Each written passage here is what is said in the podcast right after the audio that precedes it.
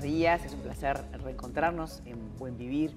Hoy queremos hablar de un tema un poquito duro. Vamos a hablar del buen morir. Y pensando en los chicos, vamos a hacerlo con la doctora Luisa Silva. Ella es pediatra, 30 años de trayectoria, pero especializada en cuidados paliativos. Eh, el CASMU tiene eh, dentro de la institución esta área tomada en cuenta, mucha, mucha larga data con adultos, pero la parte de los niños es relativamente reciente? Es más, reciente, ahora unos 8 años más o menos que estamos trabajando con los equipos de cuidados paliativos para niños y adolescentes. Cuando uno piensa en niños o en adolescentes es mucho más duro que en un adulto, ¿verdad? Claro, pero los adolescentes y niños este, también atraviesan enfermedades crónicas, complejas, a enfermedades este, vinculadas o a traumatismos de parto, o en la zona perinatal, o accidentes de tránsito, enfermedades genéticas, malformaciones congénitas, el cáncer infantil, y son enfermedades que hay que estar, que hay que acompañar, que hoy día no son, no es pensable que esas enfermedades solo se beneficien de tratamientos curativos, sino además del cuidado. El cuidado en cuidados paliativos se entiende en equipo. En el equipo estamos básicamente un psicólogo, psicóloga, un, licenciado en enfermería, fisioterapeutas, a veces fonaudiólogos, bueno, los especialistas que se requieran, pero los básicos son esos. Eh, interponemos nuestros saberes, nos complementamos para beneficiar a los niños de la mejor cuidado. Los niños y las familias. Y las familias, exactamente, porque estas enfermedades impactan mucho en la familia. Ustedes desean de que sean derivados los chicos en un estadio anterior, no cuando estamos llegando ya al final de, de, la vida, ¿no? No, no, en pediatría se plantea eso, el abordaje desde el diagnóstico de la enfermedad. Surge un niño que se le diagnostica leucemia y en conjunto con los oncólogos ya lo conocemos, ya abordamos el tema, eh, abordamos los niños desde la etapa perinatal, cuando una mamá recibe una noticia sobre que su bebé puede tener una enfermedad que la compromete la vida. Ya también está el equipo de paliativos rodeando a esa mamá, a esa familia, para prepararla.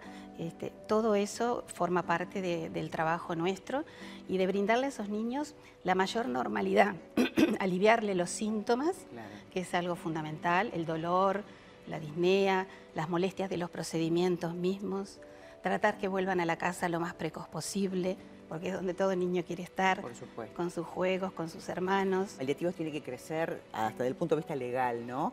Llegar a poder tener que todas las instituciones tengan cuidados paliativos. Hoy día es un derecho, está en las prestaciones desde el 2008, todos los prestadores de salud públicos o privados de todo el país deberían tener equipos de paliativos, pero como tú bien dices, no solamente los especialistas, los médicos de atención eh, primaria, los pediatras de una ambulancia, todos deberían tener herramientas básicas, como decimos, de cuidados paliativos para ver a estos niños que a veces tienen dispositivos para alimentación, para respiración.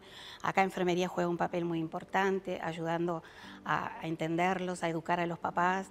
Y esto debe manejarlo un, pediatra o un médico general. ¿En algún punto, cuando los chicos vuelven a la casa, hacen asistencia a domicilio? ¿Cómo lo manejan? Sí, sí, el CASMU, el Servicio de Cuidados Paliativos Pediátricos del CASMU, que ya tiene, como te decía, unos 6, 8 años, firme con el mismo equipo, este, logramos eh, trabajar en todos los escenarios, en policlínica, en sala cuando los niños están internados, en CTI si requieren, vamos también, y en, el domicilio, por supuesto.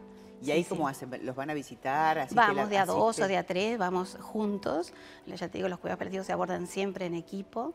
Vamos juntos en equipo, conocemos a la familia, conocemos la situación, eh, de qué disponen, qué posibilidades tienen. Eh, nos ayudamos muchas veces con la trabajadora social, este, de acuerdo a la realidad de la familia, ver qué es lo que más este, le conviene al niño. Nos contactamos con las escuelas, con los liceos, tratamos de que los niños sigan su proceso de, socialización, de escolarización fundamental. Claro, claro. Lo para seguir una vida normal. Digamos, porque en definitiva, este, digo, tienen que llevar contra una enfermedad o una situación, como tú decías, también puede ser un accidente.